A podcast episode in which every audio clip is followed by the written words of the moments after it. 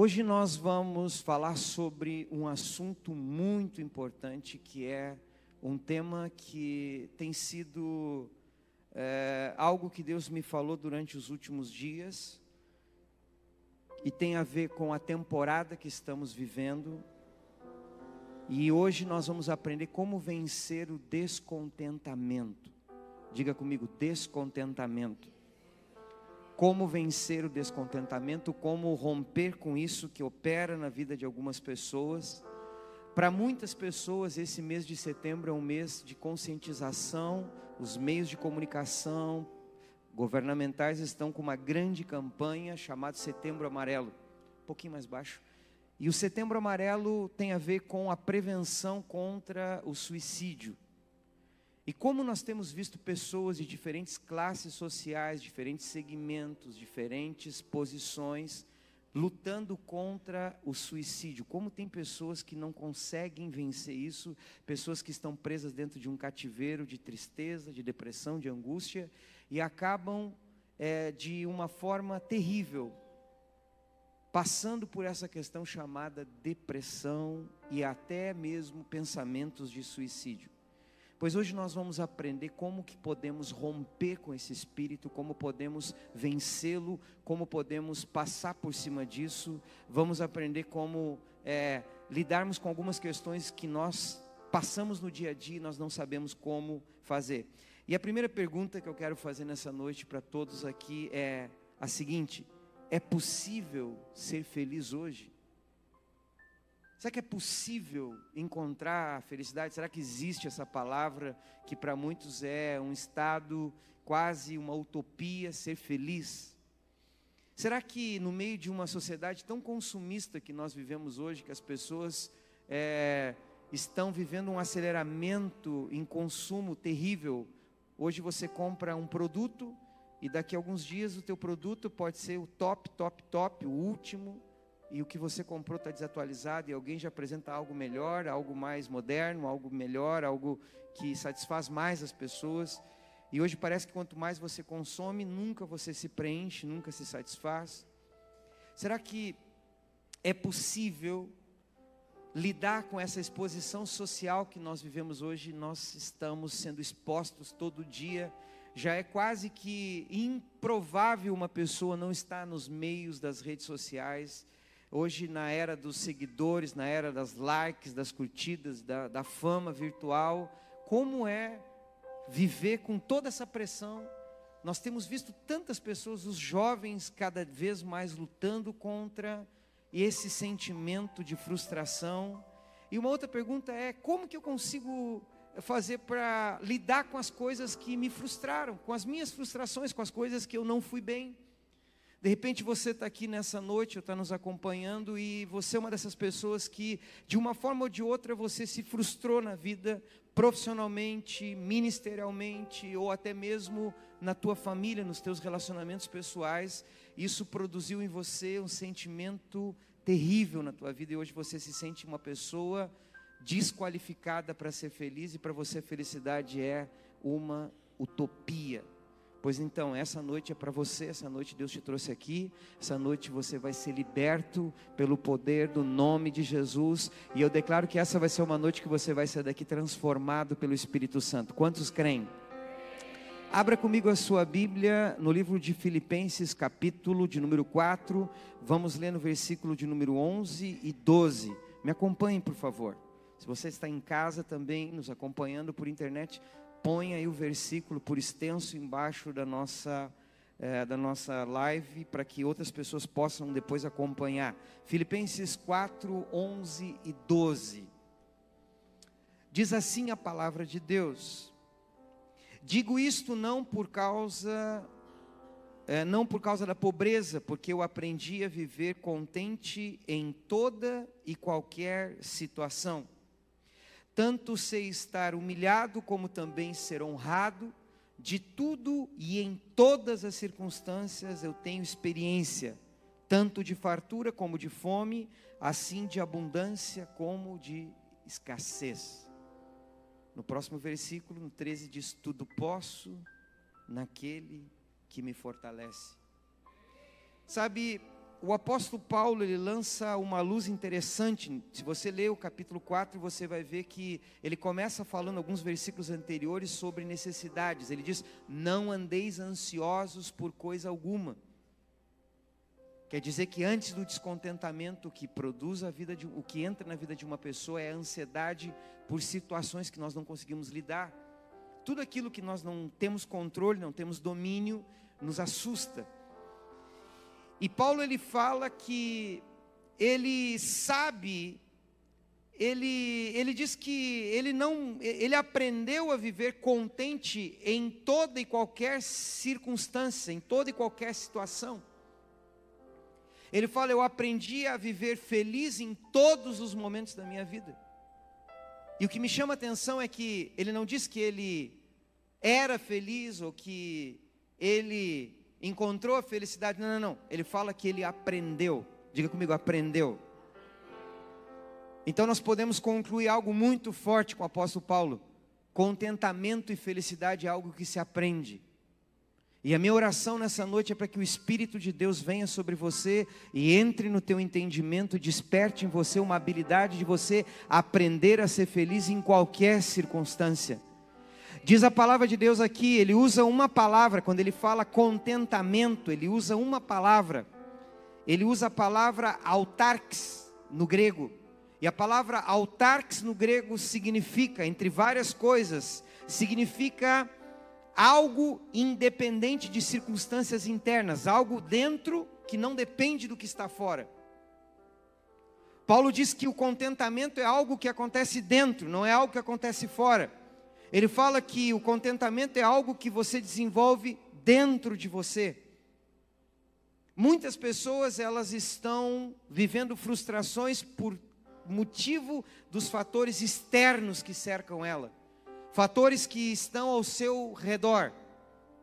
Como por exemplo, número um, sua família. Número dois, seu local de trabalho. Número três, o seu lugar de convívio. Essas coisas que estão ao nosso redor, elas produzem em nós uma certa fobia, ansiedade e fazem com que nós venhamos a depender de fatores externos para ser feliz. Paulo diz: Eu aprendi a viver contente, eu aprendi a dentro de mim ter algo que me satisfaz plena e completamente. Eu aprendi a ser feliz. É isso que Paulo está falando aqui. Quer dizer que ser feliz ou viver feliz é uma coisa que se aprende. E como podemos aprender isso? Como podemos aprender a romper com esse cativeiro de descontentamento, de tristeza, de infelicidade que nos cerca no dia a dia? Vamos entender um pouco sobre isso. Abra comigo a sua Bíblia no Salmo 73, versículo 1 ao 3. Salmo 73, vamos ler esse salmo do 1 ao 3, diz assim: com efeito, Deus é bom para com Israel, para com os de coração limpo. Quanto a mim, porém, quase me resvalaram os pés, pouco faltou para que se desviassem os meus passos, pois eu invejava os arrogantes ao ver a prosperidade dos perversos. Veja o que está escrito.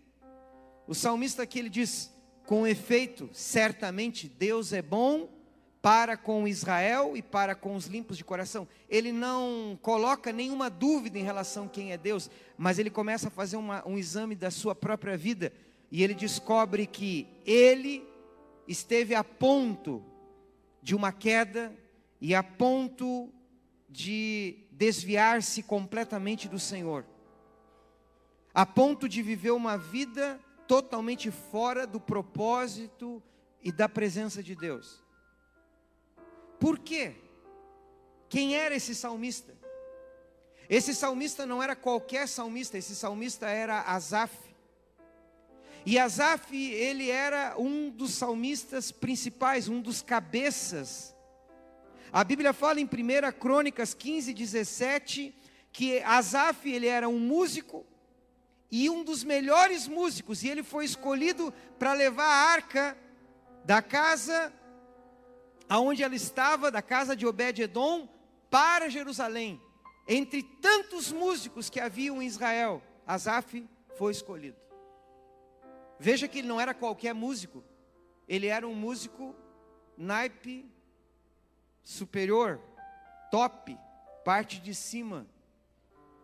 Sabe aquele da primeira linha? Era ele.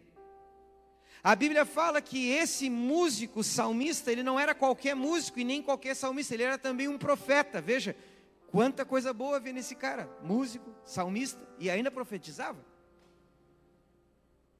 Ele era muito qualificado. Sabe, você ouvir de uma pessoa muito qualificada que por um instante ela quase caiu e que por algum instante ela começou a ter problemas e ela perdeu o foco de Deus, é algo sério. Esse camarada, ele era pai de filhos que eram salmistas profetas, e os seus filhos eram aqueles que ficavam diante da arca profetizando com seus instrumentos. Os camaradas conviviam diariamente com a arca, diariamente a sua família entrava na presença, diariamente eles tinham experiências sobrenaturais. Mas em algum momento da vida deles, ou da vida de Asaf, ele esteve a ponto de uma queda, ele esteve a ponto de um momento em que tudo para ele perdeu sentido.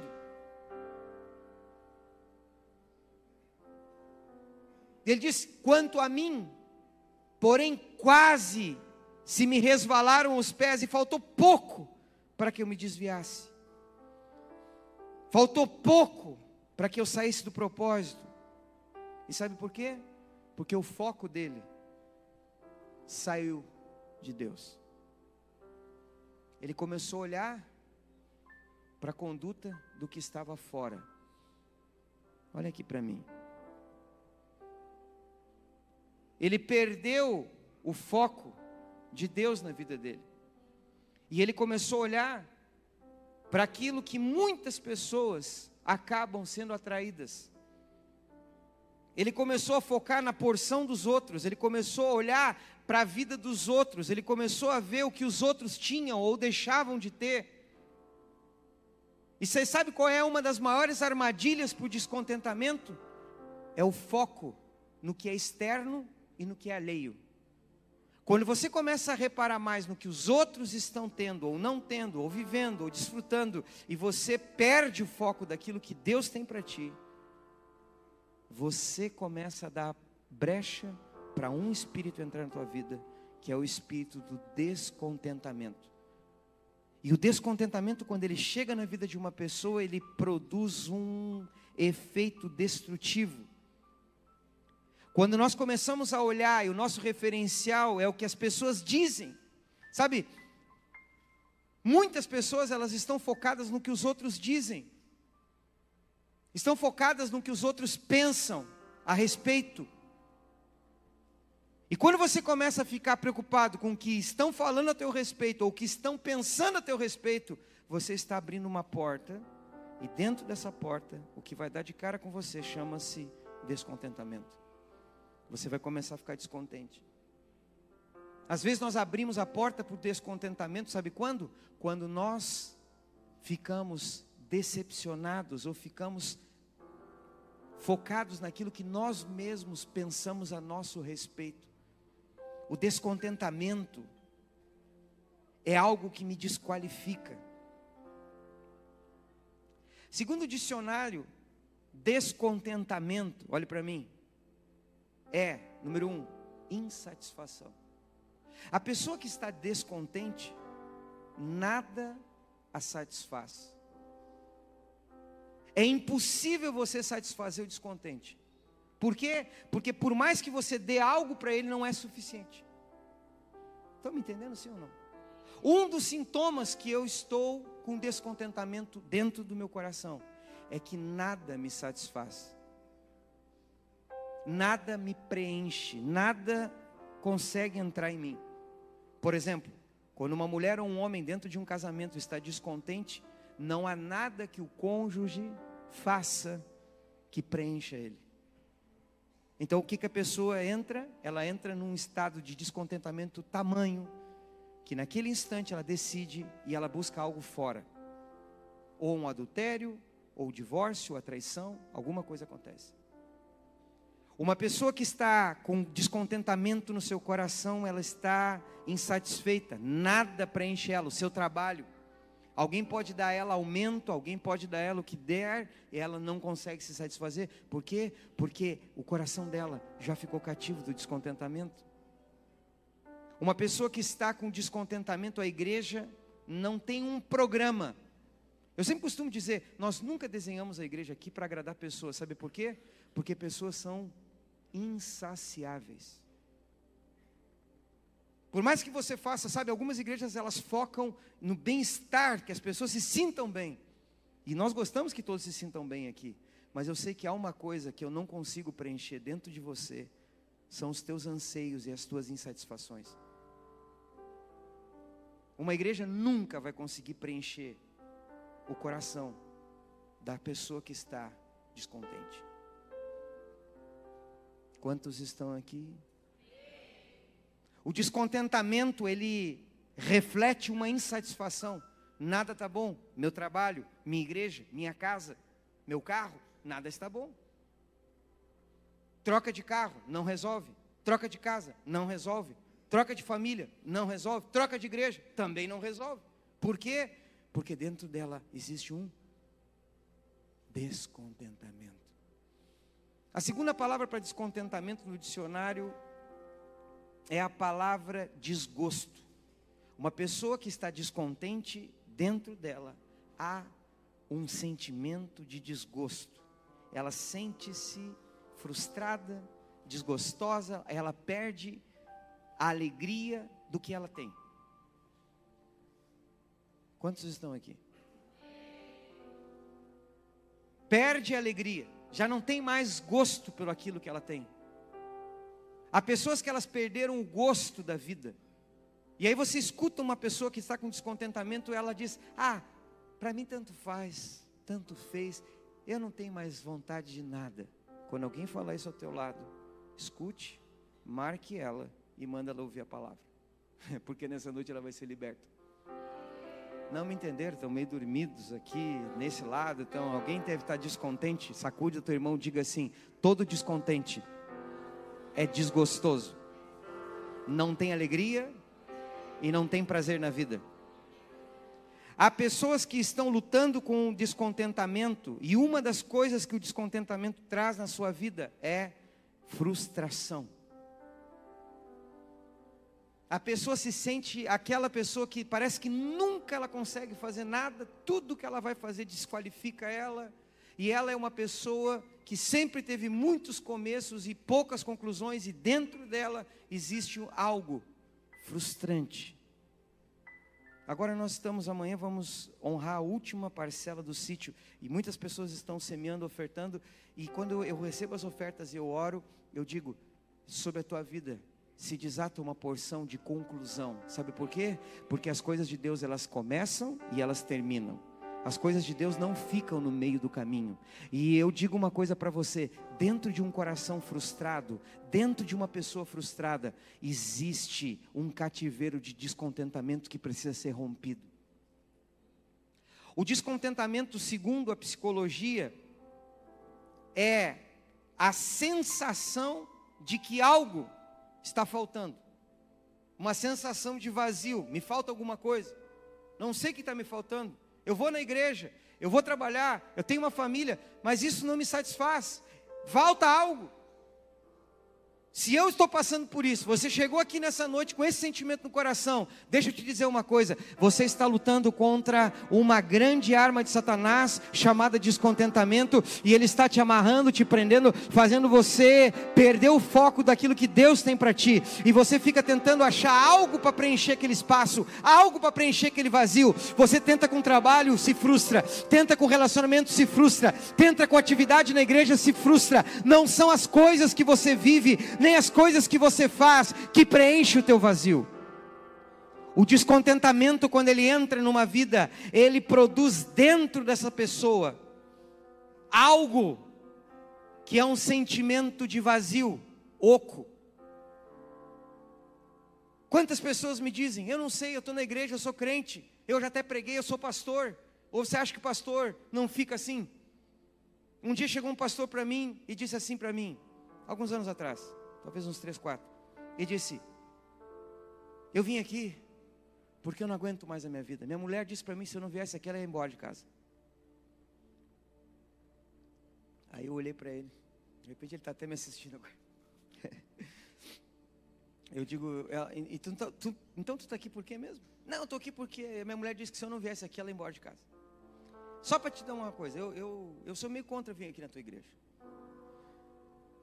E eu nunca mais quero ser pastor, eu não quero que me chame de pastor, eu, eu quero, eu não quero nada disso. E ele continuou falando. Porque quando eu estava pastoreando, eu tive que acabar, acabar tomando antidepressivo. Aí ele disse que ele tomava três antidepressivos e ia para o culto. Aí chegava no culto, os irmãos tudo olhavam para ele, ai pastor, que feliz que tu está, ele. Ele dizia, eu ia para o culto puro Rivotril. Realidade de uma igreja.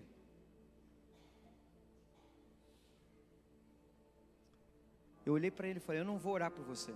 Porque tudo que tu me contou, se eu, se eu falar, se eu soltar uma palavra sobre a tua vida, tu vai achar que eu estou querendo te manipular. Então assim, só um pouquinho, Sabrina entra aqui. Quando a Sabrina entrou dentro da sala, ela não estava, ela estava aqui embaixo, eu chamei ela no escritório, ela entrou. Quando ela entrou, ela começou a profetizar na vida dele. Irmãos, parecia que nós estava com ponto, um no ouvido do outro. Porque ela foi cirúrgica. A palavra foi cirúrgica. Ele começou a chorar. No outro dia de manhã ele estava aqui na igreja. Durante aquela semana ele veio todos os dias aqui. Eu comecei a ministrar a ele. Sabe o que aconteceu?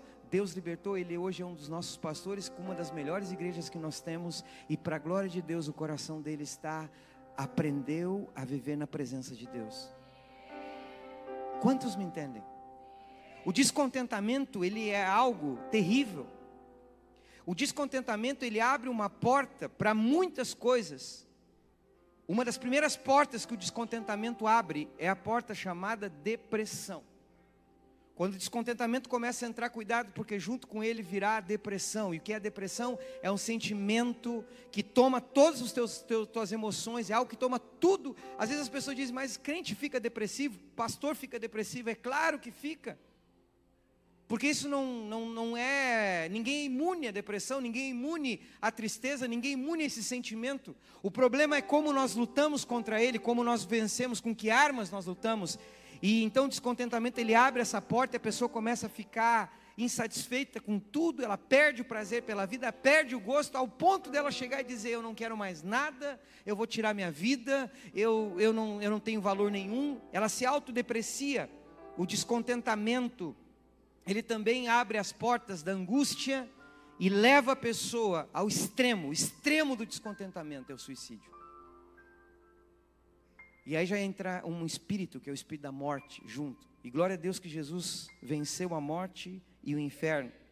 Há pessoas que estão descontentes com tudo, com o seu trabalho, com a sua família, com a sua igreja e consigo mesma. Elas, é, nada, ela, tem pessoas que as frases delas são assim: eu não me aturo, se eu pudesse eu fugia, eu sumia, eu, eu saía, nada tá bom. A pessoa descontente, nada tá bom. O descontente o descontentamento acaba nos levando por um caminho terrível, quase sem volta. Casamentos foram destruídos pelo descontentamento, ministérios naufragaram por descontentamento, carreiras profissionais terminaram por causa do descontentamento. E o Senhor hoje Ele quer sacudir você. Olha para o teu irmão e diga assim: hoje o Espírito está querendo te sacudir. Salmo 73, versículo 21 e 22.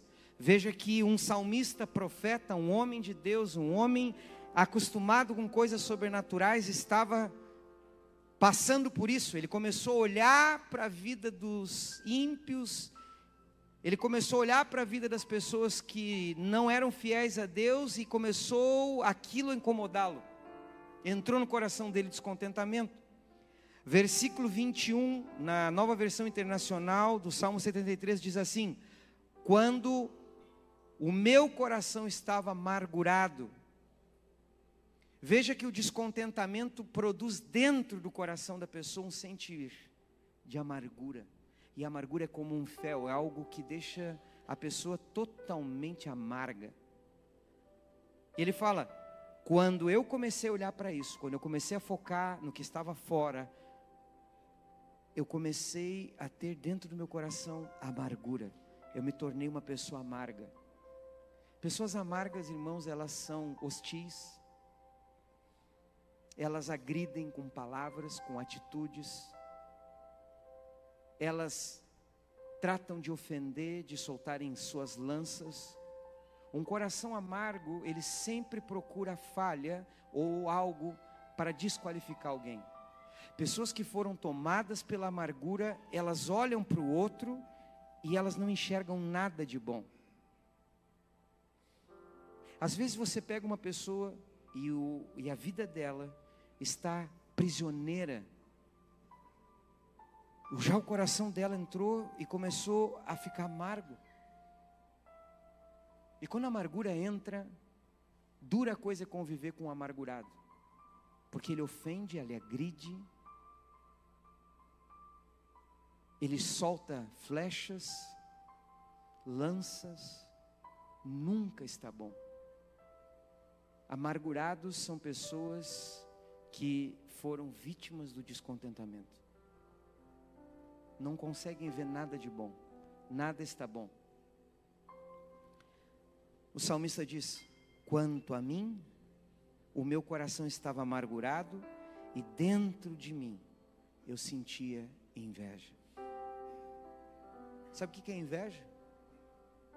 Inveja é quando você começa a olhar e desejar a porção do outro. Aprenda uma coisa: cada um tem a sua porção. Olha para a pessoa que está ao seu lado e diga para ele: viva com a sua porção.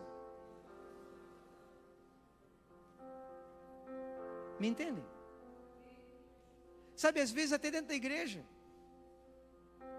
o descontentamento pega, vem o irmão e conta: Uau, vou contar um testemunho sobrenatural. Olha aqui, vem com a chave. Me alcança uma chave de carro aí. Vem com uma chave e diz: Irmãos, glória a Deus, Jesus é bom. Eu vim aqui na igreja e glória a Deus, aleluia, sou dizimista fiel, viu irmãos? E Deus me deu um carro. Aí os outros, pô, mas eu também sou dizimista, Deus. E o meu carro está na oficina. O que, que, que, que entrou no teu coração? Inveja. Deixa o irmão dar glória a Deus com o carro dele. Tu não sabe qual é a tua porção amanhã? Diga ai. Ah, o apóstolo só chama fulano para viajar com ele. Eu nem me olho na igreja. Como é que tu sabe, pastor, que eu estou pensando isso essa semana? Eu sei, eu sou profeta. Não vem aqui, nem me olha, passa por mim na igreja, vira a cara e sobe a escada.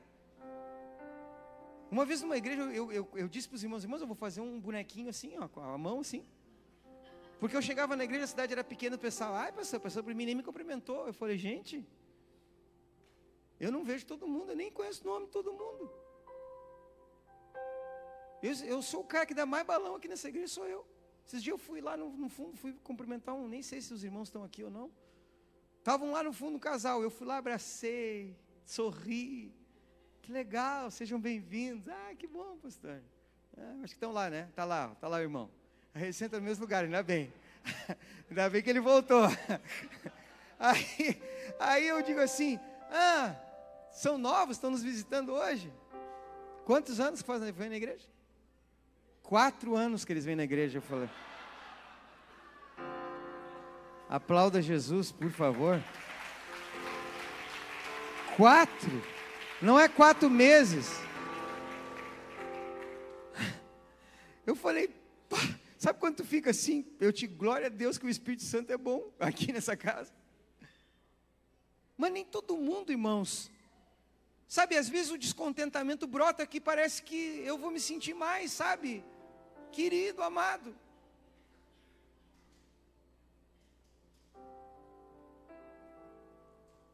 Sabe, o salmista ele entrou numa crise, ele começou a olhar para os outros, ele começou a ver a prosperidade dos outros, ele começou a ver o que, que os outros estavam tendo, qual era o sucesso. E hoje é assim, né, irmãos? Cada um vai lá e bota uma foto. Tá, tá, E você diz, mas que droga, não, nem, nem foto eu posso postar, porque a minha vida está uma desgraça, nem uma foto teu. Aí tem alguns que não conseguem conviver com o sucesso dos outros, com as, as bênçãos que os outros estão desfrutando, então ele começa a atacar. Sabe que uma vez, eu já fui vítima de tanto ataque, graças a Deus que eu sou um cara sarado, e eu não dou bola para isso. Uma vez um outro, um, outros pastores chegaram para mim, cara, nós queremos te pedir perdão. Eu falei, pede. Não, nós achávamos que tinha alguma coisa errada contigo. Eu falei, é? Por quê? Não, porque não pode uma igreja crescer tanto? Tem alguma coisa errada com esse cara? Não pode ele prosperar? Tem alguma coisa errada? Eu dou risada, irmãos. Eu dou risada porque o sucesso dessa casa não tem nome, não há o um nome de um homem, tem o um nome de um Deus sobrenatural. Não fique descontente com o sucesso do teu irmão. Não fique descontente com aquilo que o teu irmão. Se teu irmão foi promovido, glória a Deus. Pastor, meu irmão foi promovido e eu demitido. É fácil você chorar com os que choram. Difícil é você sorrir com os que estão felizes. Um dia eu preguei uma palavra poderosa sobre alegrai-vos com os que se alegram e chorai com os que choram. Aí um chegou lá para mim e disse assim: bah, essa palavra foi dura para mim hoje. Eu digo, por quê? Porque um cara chegou lá na igreja dando testemunho que tinha trocado de carro e ele estava me devendo. E eu falei, pá, mas que droga! O cara vai contar a bênção e me deve, não tem caráter.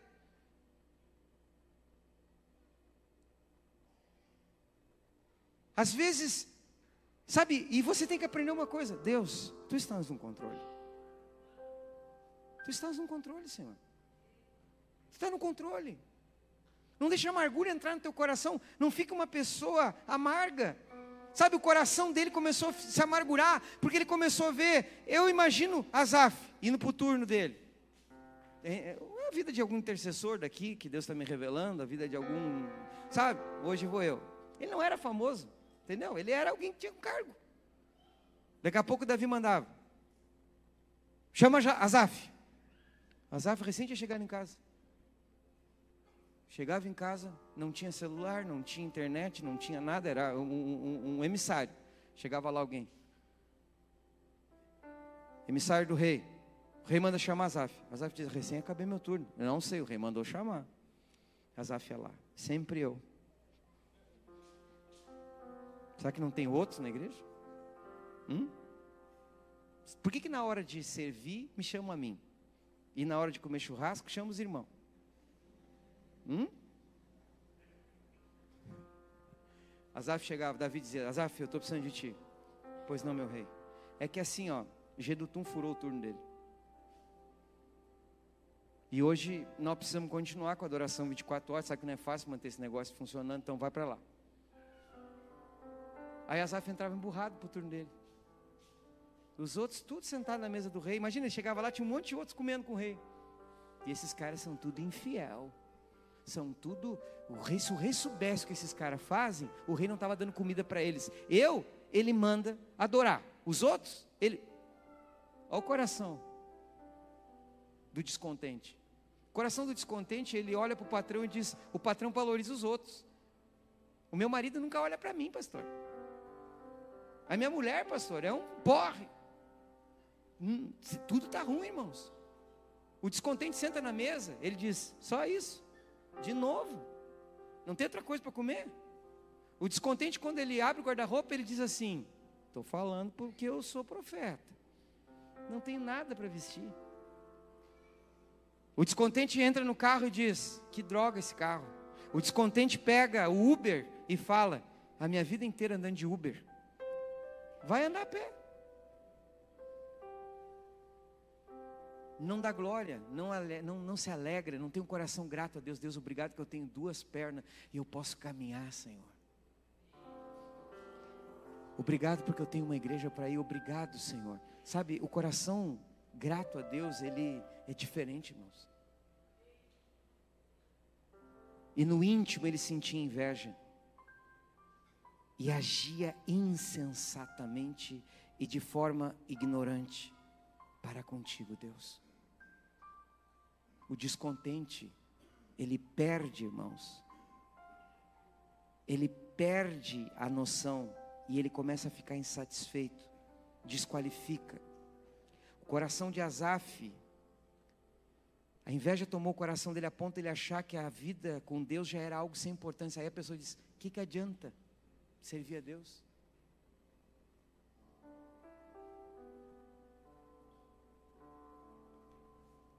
A palavra para insensato é uma palavra bem forte, porque insensato é uma pessoa insana e uma pessoa que age sem entendimento, perde a razão. Sabe como que Asaf se apresenta para Deus? Ele diz: Senhor, eu estava agindo diante da tua presença como um animal, só por impulso. Eu não conseguia parar para pensar. Sabe, eu relevo muitas pessoas, porque eu olho para elas e às vezes eu vejo elas tomadas pela insensatez. E eu digo assim para ela: vai para casa. Ou eu nem falo naquele momento, eu deixo. Porque com descontente não adianta você falar. Com descontente você tem que levar ele para uma outra dimensão. Não se aconselha descontente. Não se tenta fazer entender o descontente. O descontentamento é uma fortaleza espiritual. E a pessoa que está dentro desse cativeiro é fracasso na certa. Asaf, o profeta, diz: Por um instante eu quase me perdi. Sabe, a Bíblia não fala se ele chegou e pensou: eu vou pedir demissão do que Deus me deu, eu vou abandonar o tabernáculo, eu vou abandonar meu chamado, eu vou abandonar tudo que eu tenho, porque eu não aguento mais essa vida. Mas a Bíblia fala que ele quase. Sabe, algo estava prendendo a mente dele. Mas ele fala no Salmo 73, versículo 17, ele diz: Isso durou. Abre no 17, 73, 17. Até que entrei no santuário de Deus e atinei com o fim deles. Quantos me entendem? Veja o que ele diz: eu estava descontente, eu estava com meu coração amargurado, eu estava com a minha vida como um animal, eu perdi completamente, eu estava agressivo, eu estava atacando, eu estava falando mal. E de repente eu entrei na presença de Deus e algo aconteceu. Mas sabe, irmãos, eu, me chama atenção porque não era uma pessoa que não estava acostumada a entrar no templo. Esse camarada, no mínimo, ele entrava uma vez por dia na, no templo. Mas não era uma entrada de quem vai na igreja. Sabe, às vezes nós nos acostumamos a entrar na igreja, tá, vamos lá, adoração, intercessão, culto, palavra, vou pregar. E a gente faz a coisa na matemática, sabe? No automático. Há muitas pessoas que estão automatizadas dentro da igreja.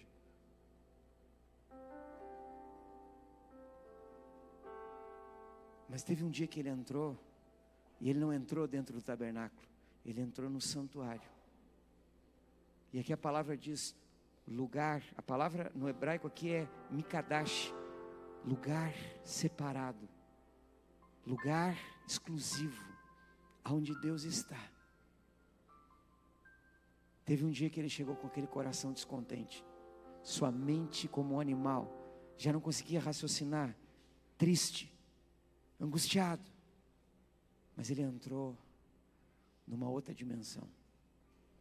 Naquele dia, ele entrou num lugar aonde o que é externo não importava. Aonde o que os outros estão fazendo não importava. Aonde o que os outros têm ou não têm, ou que falam, ou que deixam de falar, não importava. Não importava nada que estava ao redor dele, porque naquele instante é como se, por um instante, tudo ao redor dele parasse e a mente dele começasse a ver o que é eterno.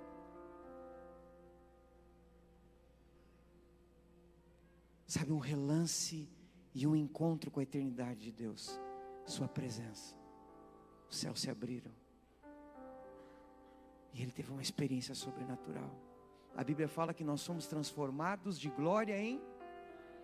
Quer dizer que a cada passo que eu estou na glória de Deus, cada avanço, cada experiência com o sobrenatural, algo dentro de mim preenche o meu espaço. Ele estava dizendo: não me importa o que os outros estão fazendo, não me importa o que os outros estão vivendo, não me importa os testemunhos, não me importa, eu não estou olhando para mais nada disso. Eu agora tenho algo que me preenche, Tenho algo que entrou aqui dentro e é mais importante do que o carro da minha casa, que meu casamento, que qualquer outra coisa. Eu estou satisfeito, eu estou pleno. Algo dentro de mim foi suprido, nutrido. O salmista também diz: Como a corça anseia pelas águas, assim clama minha alma por ti, Senhor. Minha alma não está clamando por um carro zero, minha alma não está clamando para ser amado, minha alma não está clamando para mim ser promovido, para alguém bater nas minhas costas, para alguém sentar e conversar comigo. A minha alma tem um clamor, e sabe qual é o clamor da minha alma? Tua presença. Eu quero a tua presença, eu quero estar diante de ti, eu quero ser satisfeito. Sabe, você pode procurar em várias coisas. Se você vem lutando com a insatisfação, se você está lutando com descontentamento, se você é uma pessoa que entrou aqui nessa noite e nada te preenche, nem igreja, é porque você não conhece um caminho. Não é o caminho do material, nem o caminho de um estado de espírito, é o caminho da presença. Nada mais satisfaz a minha alma, só Jesus. Nada, nada pode satisfazer aqui dentro.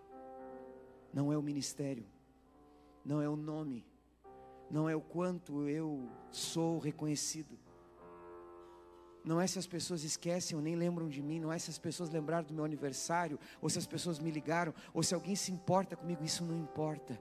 O que importa é quando eu entro na presença dEle e Ele me abraça e me ama. E quando eu estou ali, meu entendimento se abre, e eu fico entendendo que aqueles que estão na presença têm tudo Sabe, o mundo aí fora está correndo atrás do que não pode ser.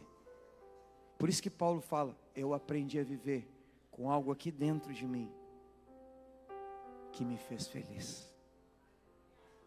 O camarada que está cheio da presença de Deus, irmãos, ele senta para comer e dá glória. Está jejuando, às vezes, sabe, é simples. Por isso que Paulo diz: não é um conformismo, está me entendendo? Não, agora eu vou virar ermitão, vou andar de pé descalço, vou morar na casa mais simples. Não, o Paulo diz: Eu aprendi a viver contente no palácio e aprendi a viver contente ao relento. Eu aprendi que não importa se eu estou bem ou mal, importa se eu estou contigo.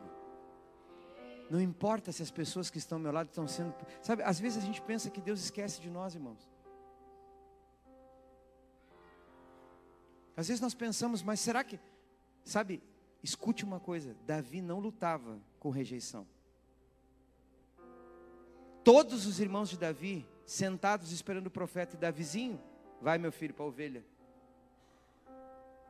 Deus escolhe pessoas que não estão olhando para os holofotes, irmãos. Sabe, antes de Deus te dar algo, Ele precisa provar o teu coração para ver se tu está pronto para entregar isso. Sabe, Deus não pode entregar coisas grandes na mão de pessoas que não entregam tudo a Ele. Não se rendem. Sabe, não vai ser alguns reais a mais ou alguns dólares a mais que vai te fazer feliz. Não vai ser você ter uma conta com um saldo positivo não é você chegar dentro de uma concessionária, sabe? Há pessoas que têm um sonho, ah, o dia que eu comprar meu carro zero eu vou ser feliz. Compra, você vai ver. Depois perde o cheiro, irmãos. E o teu carro não é mais zero. Ah, o dia que eu comprar a casa, sabe? E quando a casa você compra e ela não satisfez o teu coração. Uma vez eu fui orar para uma família, eles tinham um sonho de comprar uma cobertura, comprar cobertura. Orei por eles, ficaram felizes, até que a cobertura começou a dar problema. Fumaça do apartamento do vizinho, é, encanamento que entupiu, é, umidade que entrou. Um dia eles, e eles tinham feito toda a cobertura com móveis planejados. Sabe o que aconteceu? Perderam todo o dinheiro que deram, entregaram por qualquer coisa a cobertura, porque eles diziam: Nós não estamos felizes, não era cobertura. Já fui orar em casas, irmãos, pequenas. Uma vez eu fui orar numa casa, uma irmã me chamou, a casa dela era de chão batido. E todas as manhãs tínhamos oração na igreja e ela vinha orar comigo. E ela era uma senhora analfabeta, mãe de quatro filhos. Ela havia sido violentada pelo seu pai, seu marido espancava ela. E um dia eu chego para orar na igreja, ela tinha chave, e eu e, e era muito frio, e eu dobrava os meus joelhos, sempre onde eu dobrava os meus joelhos era no piso. E um dia eu chego na igreja e tinha um cobertor no lugar onde eu orava, dobrado. Vai, eu olhei para aquele cobertor, dei glória a Deus, dobrei o joelho em cima do cobertor e fiquei orando.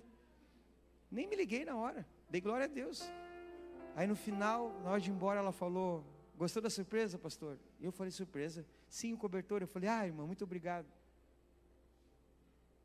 Tínhamos escola bíblica, ela vinha para a escola bíblica, trazia uma Bíblia católica gigante assim. Aí nós estamos lá, e eu digo, abre a Bíblia, e cada um abrindo o versículo, eu peguei, abre a Bíblia, ela começou a folhear a Bíblia. Não achava. Aí eu fui lá abrir, pode ler, mano. Aí ela botou, olhou assim, olhou para mim, eu não sei ler. Eu tomei um susto. E eu falei, a senhora trouxe uma Bíblia. Você folhou a Bíblia. Ela falou, mas eu creio que eu vou aprender a ler. Eu falei, eu acho que quem tem que orar aqui é tu. Porque tu tem muita fé. E pasmem-se, ela aprendeu a ler na Bíblia. E essa mulher, a casa dela, ela era uma casa, sabe, de chão batido. Ela dormia com o marido e quatro filhos na mesma cama, tinha um fogãozinho a lenha. E não havia uma vez na semana que ela, pelo mínimo, ela trouxesse de primícia um pão feito em casa para mim. Se ela ganhava alguma coisa, ela dividia ao meio e honrava com o que ela tinha, pouco. E ela, sabe o que, que tinha no coração dela? Contentamento. Ela dizia: Eu sou tão feliz por ter essa igreja na porta da minha casa. Eu sou tão feliz por Deus ter. A pessoa, quando está feliz, irmãos, está ali. E ela honra a Deus com, com o pouco que ela tem. E tem pessoas que têm muito, ganham, batem metas, fazem propósitos e nunca honram a Deus com nada. Por quê? Porque o teu coração não se contenta com nada.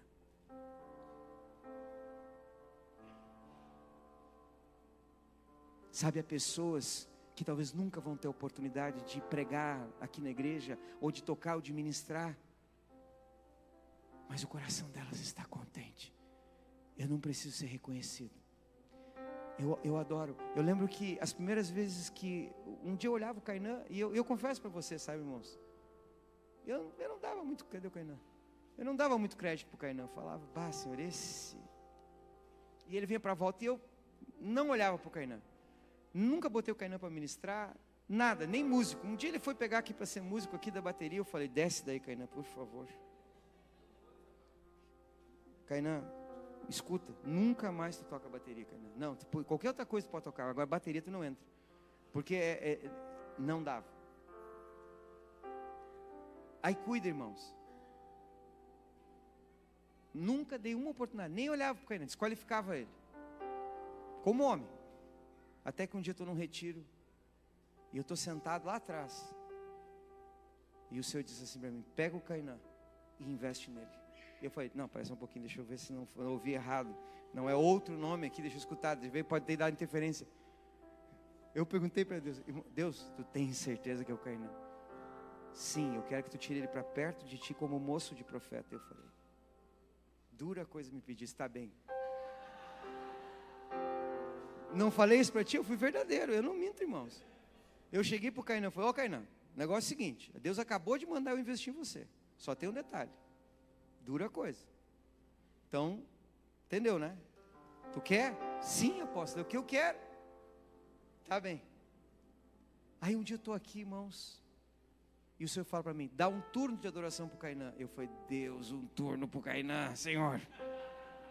Um turno. Digo, Zazá, põe o Cainã no turno. Eu nem sei se ele ministra. Mas, é, dá uma tocada lá. Tá, bota ele lá que Deus mandou. Irmãos, nós estávamos naquelas 24 horas aqui, sabe? E a coisa estava assim, sabe? Tava, tá, mas não tinha. Né? De repente, o Cainã, irmãos, se conectou, pegou. Até os meninos da praça que andavam com ele, ninguém veio no turno dele. O ibope dele estava tão baixo que nem os amigos estavam com ele. Sozinho, estava eu e mais um aqui na igreja só, e ele foi adorar. Quando esse camarada abriu a boca dele, começou a adorar, irmãos, o céu desceu aqui dentro.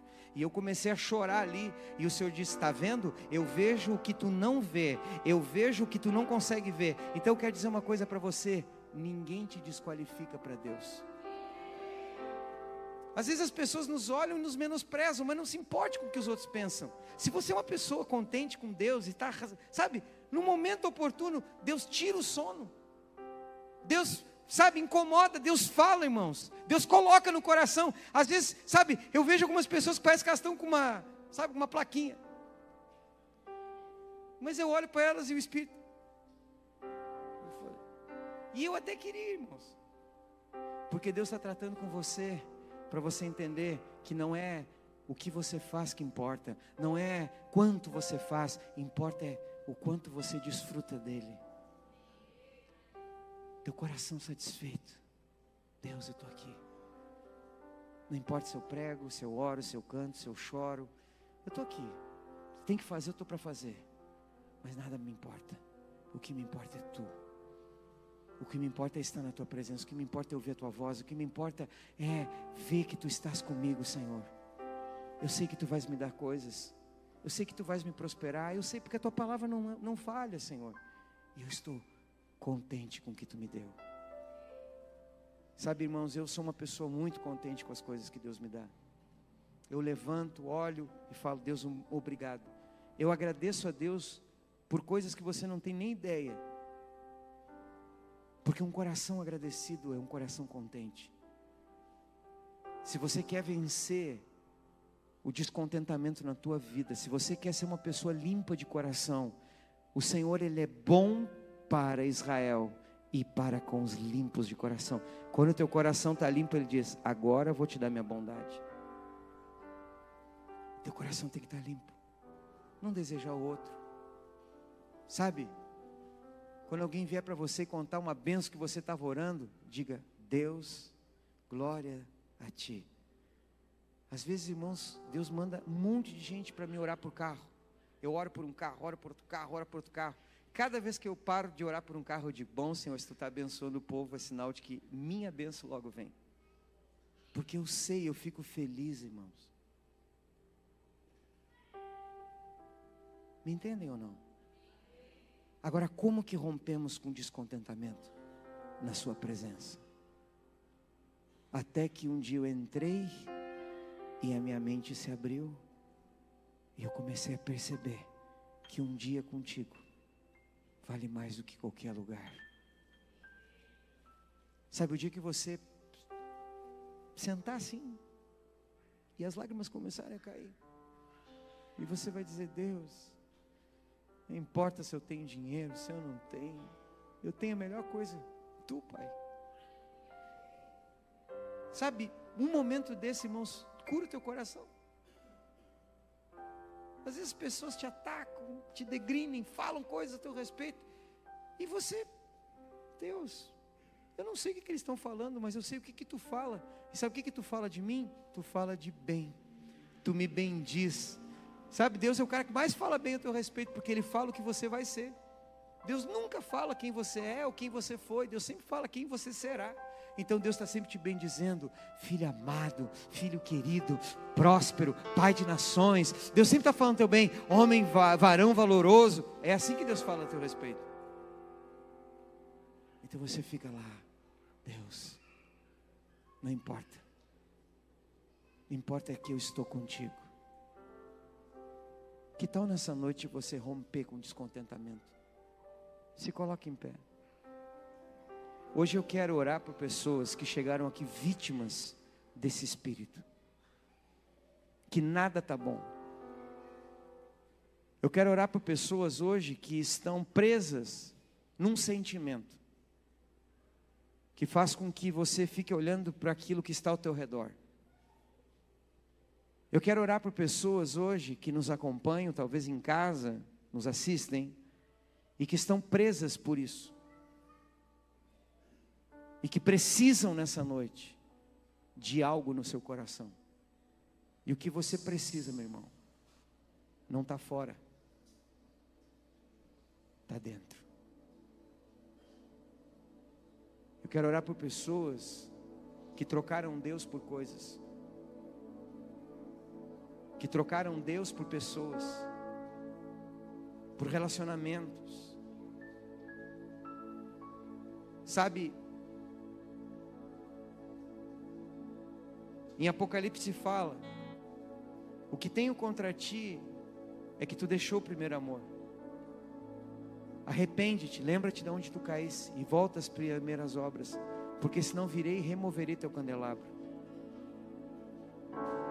Pessoas que perderam a paixão pela presença.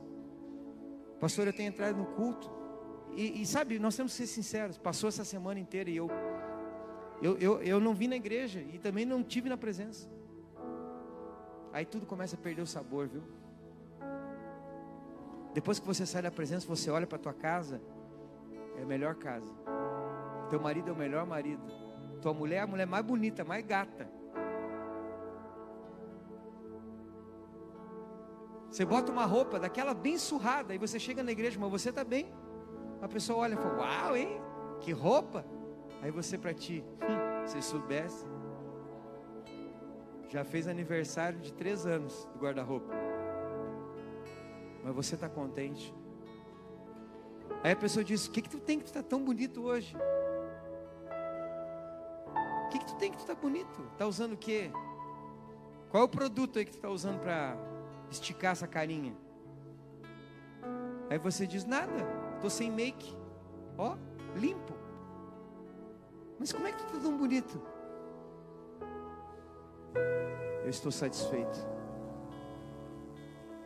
Meu coração está contente com o que eu tenho. Estou feliz. Sabe, às vezes as pessoas perdem alguém, alguém morre. O que, que aconteceu contigo? Aonde que o diabo tem atacado e tem te prendido nesse cativeiro, fecha os teus olhos. Isso durou até que ele entrou no lugar onde os céus estavam abertos. O que nós precisamos não é de um lugar físico, precisamos é entrar aonde a presença de Deus está se manifestando. E eu tenho uma boa notícia para você. Essa casa não é melhor, superior a outras casas. Mas essa é uma casa onde os céus estão abertos. E agora, e aqui, nesse momento, você pode encontrar-se com o Deus que te faz pleno. Abraão ficou uma vida inteira esperando algo para ser feliz, seu filho. Ele tinha descontentamentos, ele dizia: eu não quero prosperidade, eu ainda continuo sem filhos. E Deus disse: Abraão, entra na minha presença e eu vou te fazer satisfeito. A Bíblia usa uma palavra 100% completo. A presença de Deus te completa. Feche os teus olhos. Quais são as tuas lacunas vazias? Aonde está o teu vazio? É no teu ministério? Você entra na igreja e não se sente fluente no ministério. É no teu casamento. Você tem colocado uma máscara para o teu cônjuge dizendo: já não aguento mais, mas eu vou continuar levando. Eu não consigo ser feliz, não consigo ser contente. Aonde? Aonde? Aonde está a lacuna do vazio da tua alma? A lacuna é quando você olha ao teu redor e diz: Mas já se passaram 10, 15, 20, 30, 40 anos e eu não conquistei nada. Eu tenho uma mão na frente, tenho outra mão atrás. Eu não tenho uma casa própria, eu não tenho o meu nome limpo. Eu não consegui concluir nada. E você fica pensando: Meu Deus, o que, que eu tenho? Será porque a tua família tem sido uma família com perdas? Talvez você divorciou, talvez você perdeu pessoas que você amava. E você pensa: ah, se eu tivesse, eu teria sido melhor, teria sido feliz. Aonde estão as tuas frustrações? Aonde estão as fortalezas que o diabo levantou e prendeu você na insatisfação? Aonde estão as fortalezas que têm feito o seu coração ficar amargo? Já não há uma palavra de gratidão, já não há uma palavra de agradecimento, de louvor, você já nem consegue, entra na presença, mas teus lábios estão fechados, teu coração está tão machucado, porque porque dentro de você há uma insatisfação. O Senhor está te chamando hoje, e Ele está te chamando à Sua presença. Vamos, que tal você levantar as tuas mãos e começar a adorá-lo?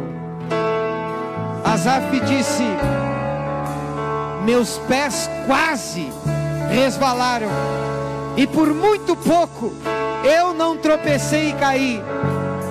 Meu coração ficou amargo, eu sentia inveja, eu ficava olhando para os outros, eu ficava olhando para aqueles que estavam ao meu redor, as coisas que estavam ao meu lado me chamavam a atenção mais do que a ti. Até que eu entrei na tua presença até que eu entrei na tua presença e eu fui transpassado pela tua glória, até que eu não entrei no templo apenas como mais um culto, mais um turno, mais uma vez. Eu entrei com fome, eu entrei com sede e eu disse: Eu te quero, eu te quero, eu te quero. Nada, nada que você possa fazer, nada sua presença pode me satisfazer.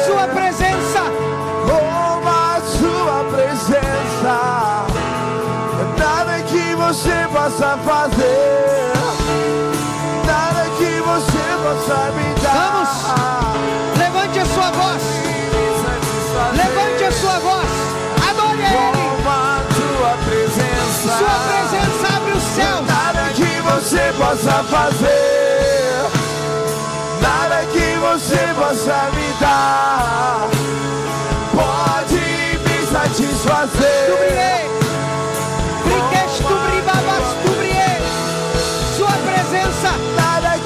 você possa Sua presença. fazer.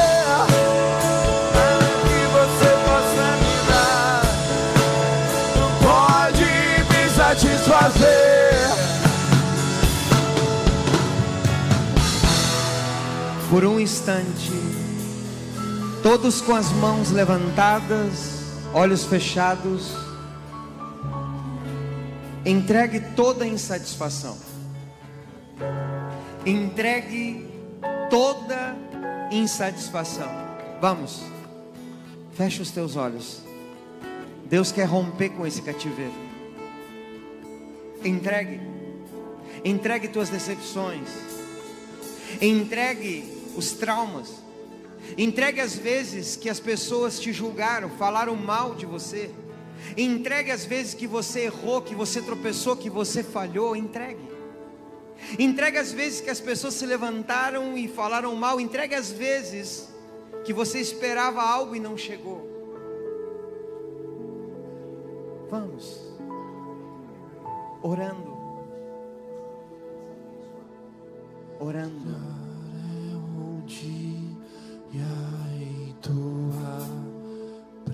Enquanto você não aprender que um dia com Ele é tudo o que você precisa. Você chegou aqui cansado, deprimido, desanimado, nada está bom, teu coração está como um fel amargo, tua família tem experimentado tuas palavras duras. Peça para o Senhor limpar o teu coração. Bom é o Senhor para com os limpos de coração. Bom é o Senhor para com os limpos de coração. Levante as tuas mãos, Pai, no nome de Jesus, pela autoridade que tu me concede nessa noite, eu levanto a minha voz agora contra todo esse espírito que tem se infiltrado no coração desse homem, dessa mulher, desse jovem. Esse espírito que tem se movido sobre essa vida e tem levado essa pessoa à depressão, à angústia, ao descontentamento, tem levado essa pessoa à beira da morte. Espírito de morte, espírito de suicídio que entrou, enraizou-se dentro desse coração, levando essa pessoa a achar que nada estava bom. Agora, eu te confronto. Eu te confronto. Vamos, levante as tuas mãos. Eu te confronto. Eu amarro, amarro o teu poder, amarro a tua força. E pelo poder do decreto do nome de Jesus, eu te ordeno: solta esse coração, solta essa casa, solta esse casamento, solta essa família, solta essas finanças, solta esse ministério, solta agora aonde tu tens te enraizado com tristeza, angústia, aflição, aonde tu tens trancado a mentalidade dessa pessoa, fazendo ela ficar insensata, como um animal, rompe-se agora, rompe-se. Eu declaro agora que os céus se abrem sobre esse lugar eu declaro céus abertos. Levante as tuas mãos. Eu declaro agora que se abrem os céus e rompe-se toda mentalidade, toda mentalidade, todo sofisma, toda fortaleza, toda fortaleza, fortaleza de insatisfação se rompe agora, agora, agora, agora, agora. E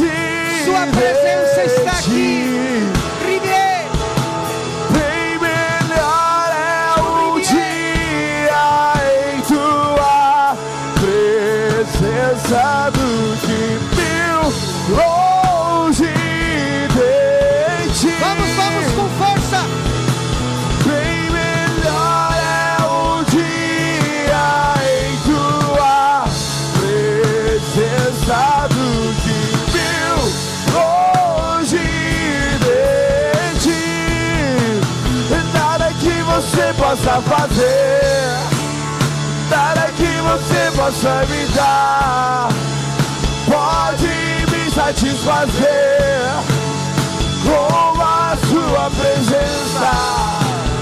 Nada que você possa fazer, nada que você possa me dar, pode me satisfazer com a sua presença. Bem melhor dia em tua presença do